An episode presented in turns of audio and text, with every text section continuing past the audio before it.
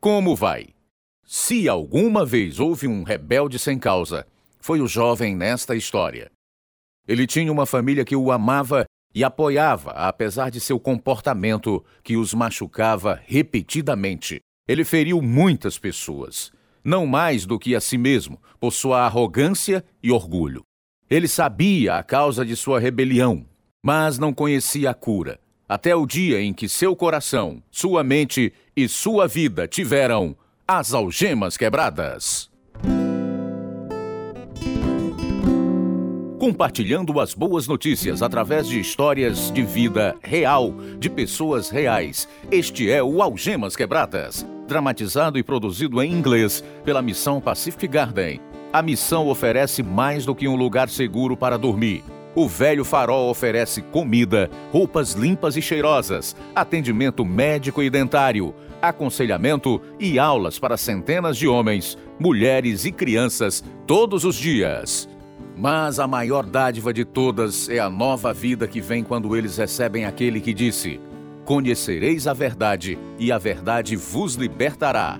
Agora, transmitindo para o mundo todo, eis o programa 2697, versão brasileira 64, da série Algemas Quebradas o programa que faz você olhar para si mesmo e pensar. Você acordou cedo, Roberto. Eu tenho praticado alguns truques novos.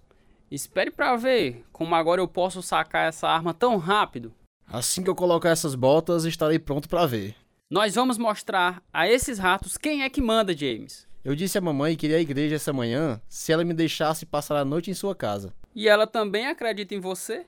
Sim, mas é mais divertido atirar em ratos no seu celeiro. Eu irei à igreja pouco antes de terminar o culto. Apenas me chame de John Wayne. Veja isso.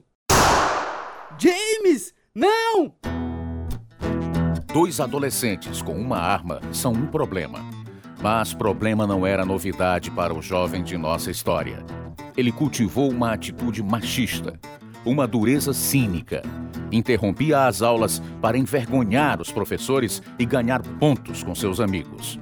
Ele mentiu e roubou e se gabou de fugir com as coisas, mas ele foi pego em um ciclo vicioso. Esta é a história de como tudo terminou. A verdadeira história de James Bentley, agora mesmo em Algemas Quebradas.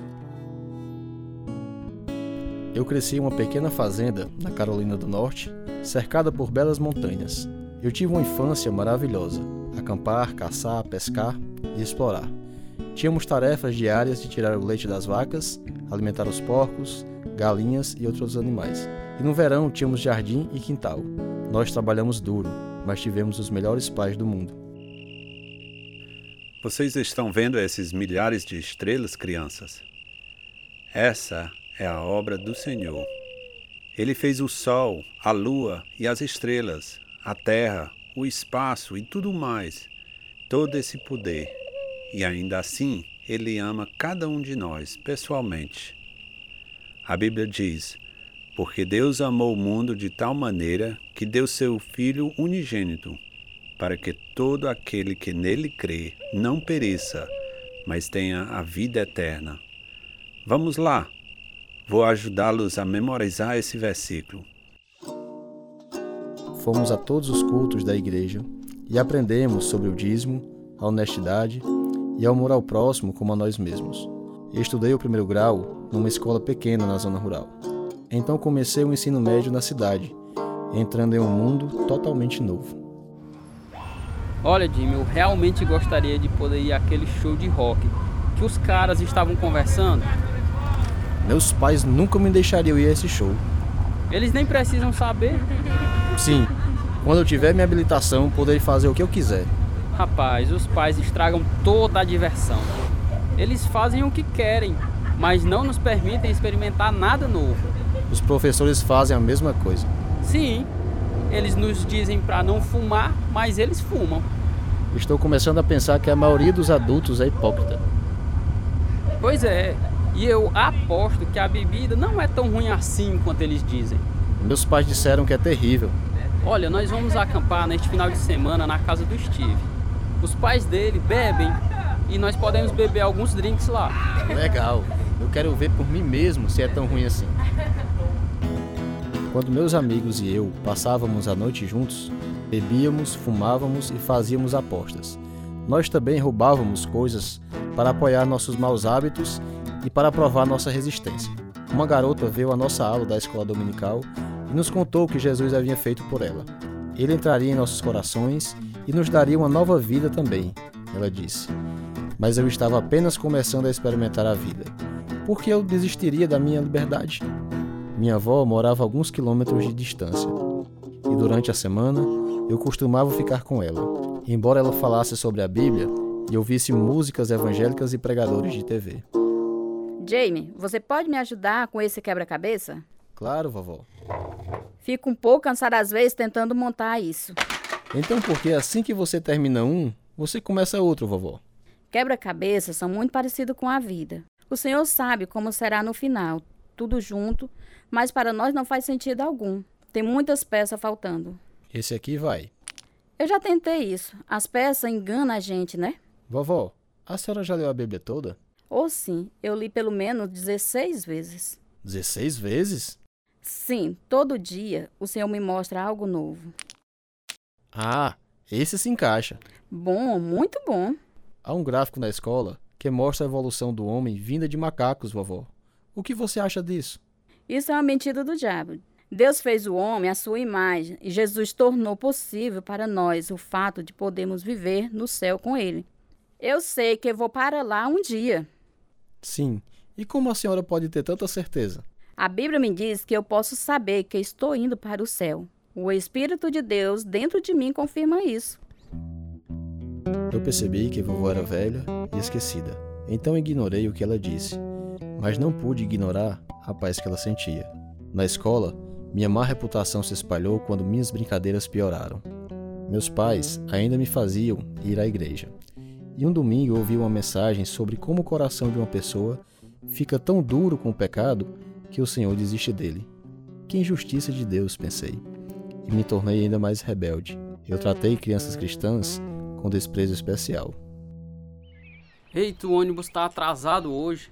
Talvez não chegue de jeito nenhum. Talvez todos nós devêssemos faltar à aula hoje. Eu acho que Deus não quer que você faça isso. Deus não existe. Você foi enganada. Deus é um conto feito pelo homem que as pessoas inventaram para nos manter na linha. É uma piada. Deus vai te castigar por dizer uma coisa dessas. Pois é. Deixa ela. Eu não tenho medo de ninguém nem de nada. Eu tinha tudo planejado. Pensei em meu orgulho e arrogância. Eu faria minhas próprias coisas. Assim que pude dirigir, comecei a fazer rachas, o que me levou a fazer manobras ainda mais destrutivas. Meus pais me disciplinavam, mas eu insistia com minhas palhaçadas.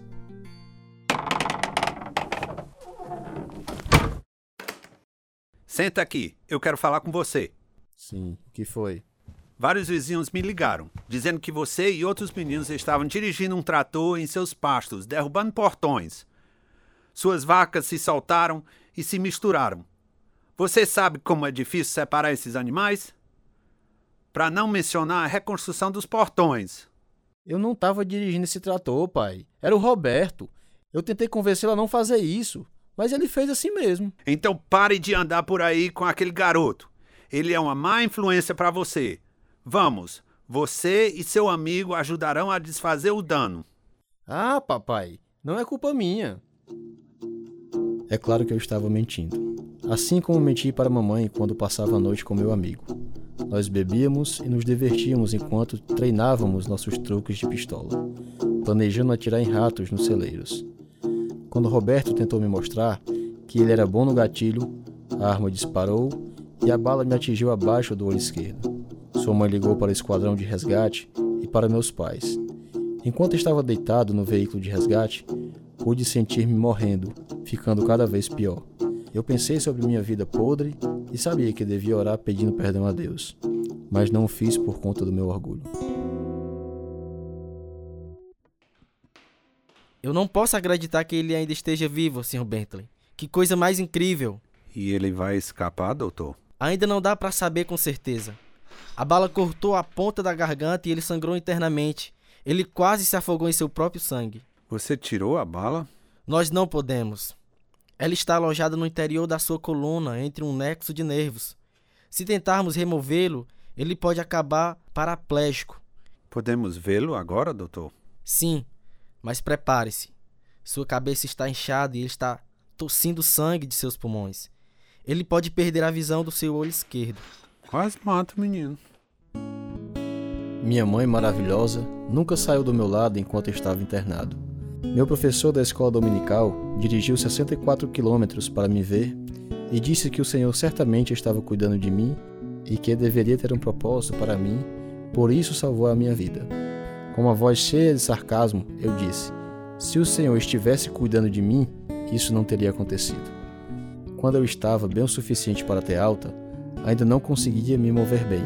Por isso, fiquei muito deprimido por várias semanas até voltar para a escola. E aí? Como você está, James? Cara, meu pescoço e garganta dói o tempo todo. E você ainda consegue enxergar do seu olho esquerdo? Não, não muito. Nós oramos por você na igreja, James. Pois é, poucos caras que são baleados na cabeça ficam vivos. Sim, sou durão. Apenas me chame de Superman. Depois de alguns meses, eu voltei com força total. Fins de semana eram passados com meus amigos, bebendo, pedalando de bike e fazendo racha. Nós interrompíamos aulas muitas vezes. Meu comportamento me deixava deprimido e infeliz. Então, agia ainda pior. Era um ciclo vicioso. Certa noite, convenci meu irmão a me deixar dirigir seu carro. Que carro legal, James! Vamos passar em frente à escola. O jogo está acontecendo e todos nos verão nesse carrão. Show de bola, massa. Lá vem um carro. Aposto que posso vencê-lo no cruzamento. Ei! É o carro da polícia. Ah, vamos nessa, vamos nessa. Não podemos deixar que eles encontrem essas cervejas aqui. Não se preocupe, eles não vão nos pegar. Tá vendo? Eita, aí, passou! Eita! Você foi ótimo, James. Eles tiveram que desacelerar para o carro que você passou. Eu estou saindo para fora da cidade, é bem pertinho. Eles têm que parar por aí.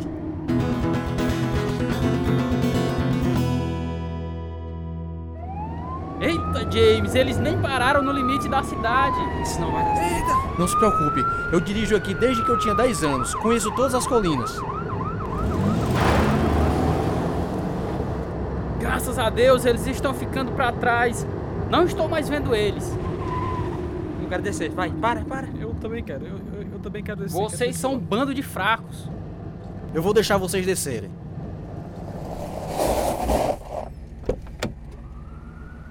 Cara, pelo amor de Deus, lá vem a polícia, depressa!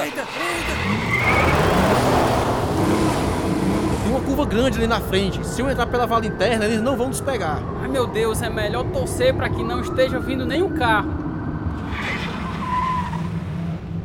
Conseguimos! Eles perderam a vez. Eles entraram direto nesse campo. Conseguimos! Nós nos vangloriamos todo o caminho até a próxima pequena cidade, aonde alguns minutos depois, um carro da polícia estadual chegou. E fui preso por excesso de velocidade, direção imprudente e dirigir embriagado. Eu estive na cadeia naquela noite sob um manto de depressão. Nenhuma vez percebi ou refleti sobre minha péssima situação, eu apenas me senti sem esperança. Papai me tirou da prisão na manhã seguinte. Ele não falou muito a caminho de casa, mas eu podia ver que ele estava no fim da paciência dele. A mamãe também. Como você pôde fazer algo tão louco, James? Mamãe, todo mundo dirige rápido em algum momento. Como eu ia saber que eles capotariam o carro? Eu fiz isso? Eles deveriam ser os especialistas. Eles estão no hospital, James. E se eles tivessem morrido? Eles não morreram. Você simplesmente não entende, não é? Agora você tem passagem pela polícia para sempre. Ah, mamãe, eu posso lidar com isso. E você sabe que seu irmão nunca vai deixar você dirigir o carro dele novamente. Sim, sim, ele já me contou. E você também não vai dirigir o nosso. Eu dou um jeito. Talvez você não seja tão arrogante depois de ir ao tribunal. Por ter ultrapassado a polícia, minha reputação na escola disparou e afastou os sentimentos de depressão que me engoliam. Papai me deixou lidar com a bagunça que fiz e fui ao tribunal sem um advogado. O juiz suspendeu minha habilitação por um ano e sentenciou-me a seis meses na cadeia municipal. Eu senti como se o mundo inteiro caísse sobre mim. Então o homem se levantou na parte de trás do tribunal e pediu para falar com o juiz, e depois disso, ele revisou minha sentença. Então, ele era o oficial de condicional? Rapaz, você é um cara de sorte, James. Azarado, você quer dizer. Eu não posso dirigir por um ano e tenho que pagar a multa de 300 dólares. Sim, mas pelo menos você não tem que passar um tempo na prisão. Condicional de um ano é muito tempo. Esse cara vai me visitar todo mês. Quem precisa disso? Eu ainda digo que você tem sorte que ele tenha defendido você. Pelo menos agora você pode se formar. Eu não pude ver a mão de Deus me ajudando vez após vez, apesar de minha péssima atitude. Papai me ajudou a conseguir um emprego de meio período, mas fiquei chocado porque a maior parte do meu ganho foi para pagar a multa. Quando fui expulso do ônibus da escola, minha mãe providenciou uma carona para mim com um vizinho. Fui até de cavalo para a escola um dia.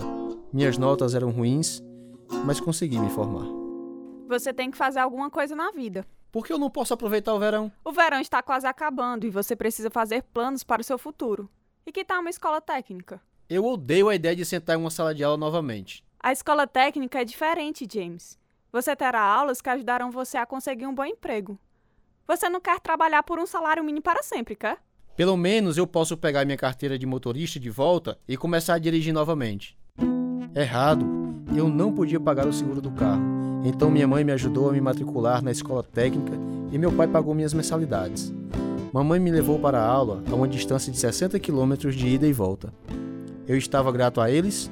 Não. Eu pensava que era seu dever me ajudar. No verão seguinte, fui a Nova York para o casamento de uma prima e uma dama de honra chamada Ana me atraiu. Nós começamos a namorar.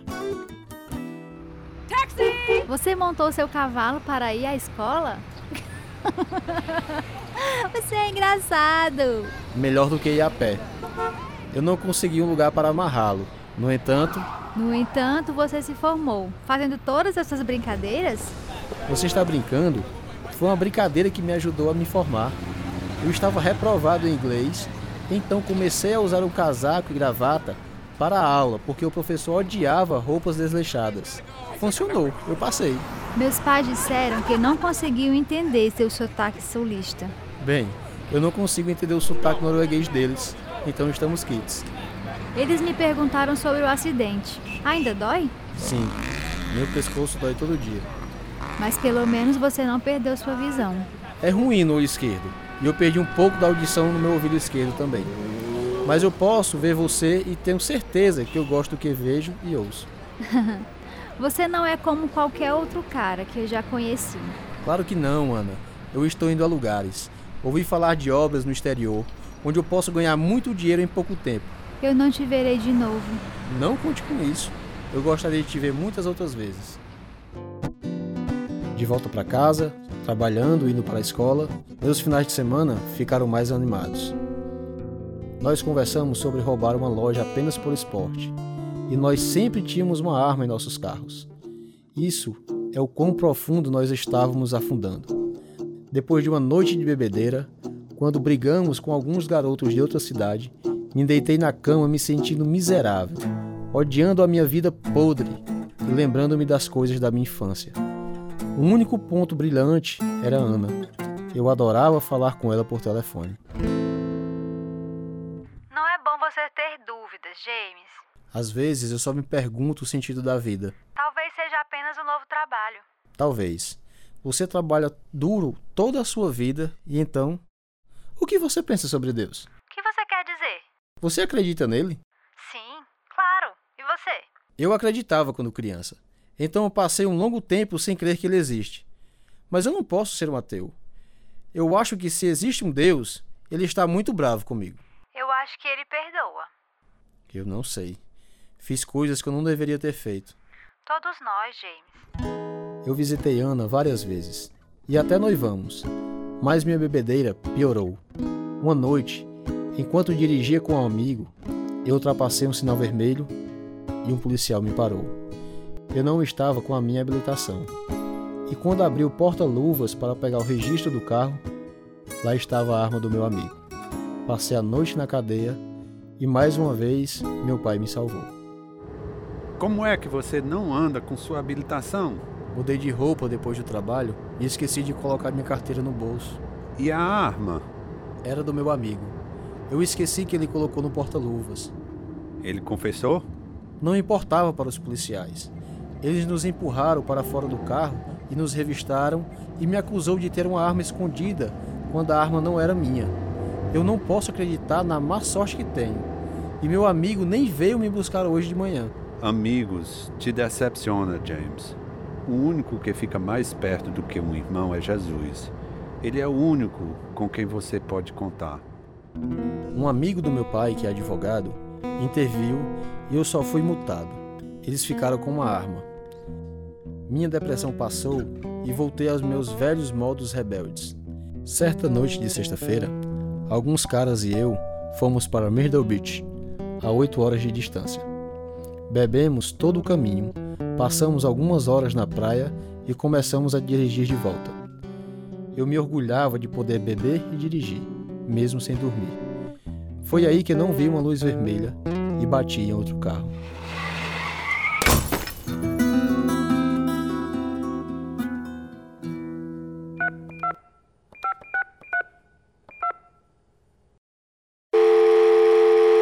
Alô?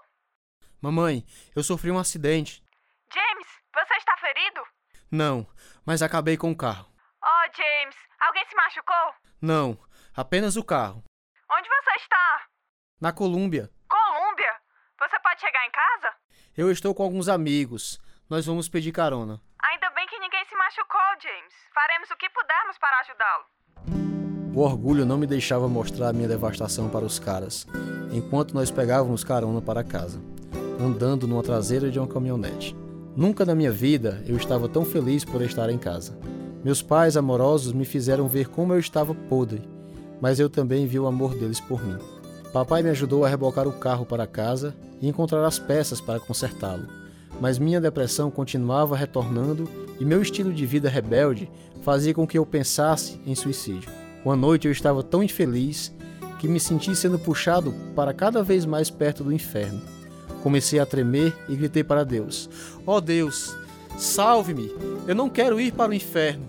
Por favor, me ajude! Bom dia, James. Mamãe, eu tenho que falar com o pastor. O pastor? Por quê? Eu acabei de experimentar a pior noite da minha vida. Eu só tenho que ver se ele pode me ajudar. Ok, filho, vou ligar para ele. Eu posso te levar até lá. Como posso ajudá-lo, James? Ontem eu tive a noite mais infeliz da minha vida. Eu senti como se estivesse morrendo e sendo levado para o inferno. O que está acontecendo com você? Bem, eu virei as costas para Deus e chamei-o de nomes terríveis. E fiz tantas coisas ruins: mentir, roubar, violar a lei. Eu machuquei tantas pessoas. Deus ainda pode me amar? Ele pode me perdoar por tudo que eu fiz? James, todo mundo peca. Mas não tanto quanto eu. Deus diz que todos pecaram. A Bíblia diz que não há nenhum justo. Não, nenhum. Por que ele me perdoaria? Porque Jesus morreu pelos nossos pecados. Deixe-me ler alguns versículos. Romanos capítulo 5, versículo 8 diz: Mas Deus mostra o seu amor para conosco, porque enquanto ainda éramos pecadores, Cristo morreu por nós. Você vê que Jesus não morreu por boas pessoas, porque não há nenhum. Ele morreu para salvar os pecadores. Ele disse: Eu não vim chamar justos, mas pecadores ao arrependimento. A Bíblia diz que o Filho de Deus foi manifestado para destruir as obras do diabo. Mas ele pode me perdoar por blasfemar o seu nome? Sim, James. Se confessarmos os nossos pecados, ele é fiel e justo para nos perdoar os pecados e nos purificar de toda a injustiça. Eu poderia pedir ao Senhor agora mesmo para me perdoar? Claro. Vamos nos ajoelhar e orar a ele. Eu confessei todos os pecados que eu conseguia lembrar e pedi a Jesus para me salvar. Aleluia! As correntes do pecado foram quebradas. Comecei a ler a minha Bíblia e a contar aos outros o que havia acontecido comigo e liguei para Ana. Eu não tenho certeza se entendi, mas estou feliz por você, James. Ana, O diabo tentou me destruir toda a minha vida, usando meu próprio orgulho como isca, mas Jesus me libertou. Eu não sinto vontade de fazer as coisas horríveis que fazia para chamar atenção. Eu estou lendo a Bíblia e é cheia de sabedoria, assim como minha avó falava. O que seus amigos acham de tudo isso? Eles acham que eu sou louco e ficam longe de mim, mas eu prefiro a companhia de Jesus. É como se o mundo todo tivesse mudado. Tenho certeza que seus pais estão felizes. Eles me aguentaram muito todos esses anos. Foi o amor deles que me ajudou a ver o quanto eu era ruim. Eu, com certeza, amo eles por sua fidelidade. Um ano depois, me formei e fui trabalhar no estaleiro na Virgínia. Então Ana e eu nos casamos. E à medida que crescemos em conhecimento, ela aceitou a Cristo um ano depois. Isso foi há quase 30 anos e temos quatro filhos, já adultos. Eu dou meu testemunho como aviso para os outros. O pecado me custou muito. Perdi uma relação próxima com meus pais e irmãos durante a juventude. O pecado me custou a minha saúde após o tiro. O pecado poluiu a minha mente e me fez perdê-la academicamente. Também me deu um registro criminal. Mas Deus me amou e enviou Jesus para me libertar e me deu uma nova vida. Deus fará o mesmo por você. Se você gostaria de convidá-lo a entrar em seu coração e vida, ore conosco agora. Senhor, eu sou um pecador e não posso me mudar. Eu acredito que você morreu para me purificar dos meus pecados. Eu acredito que você ressuscitou dos mortos e eu estou pedindo a você para me salvar e entrar em meu coração e vida agora para me dar uma nova vida. Obrigado, Deus, por me fazer seu filho. Em nome de Jesus eu oro. Amém.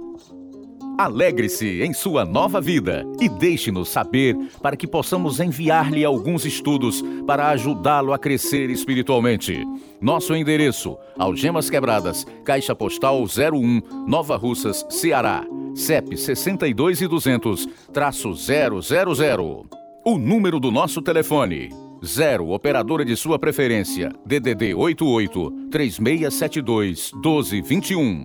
Nosso e-mail algemasquebradas@hotmail.com e o site www.algemasquebradas.com.br. Esse é o programa número 2697, versão brasileira 64. Participaram da história verdadeira de James Bentley os seguintes atores: Robson Domingos, Carlos Lopes, Luciene Alves, Rafaela Dias, Timóteo Golson, Carla Domingos, Mike Gomes, Alan Ferreira, Karine Chaves. Direção: Lina Gossen e Carlos Lopes. Produção: João Lucas Barroso. Música: Ismael Duarte, Heriberto Silva e Wesley Silva. E eu sou Luiz Augusto. Algemas Quebradas em português foi gravado nos estúdios da Rádio Ceará, Nova Russas, Ceará, Brasil. Algemas Quebradas é produzido pela Missão Pacific Garden, a fim de mostrar, através de histórias verdadeiras, que se sua vida for vazia, ela pode ser cheia até transbordar. O endereço é Missão Pacific Garden, 1458 Soul Canal Street, Chicago, Illinois, 60607, Estados Unidos. O nosso endereço no Brasil: Algemas Quebradas, Caixa Postal 1, CEP 62 e 200-000, Nova Russas, Ceará. O nosso e-mail: algemasquebradas@hotmail.com ou visite o nosso site algemasquebradas.com.br.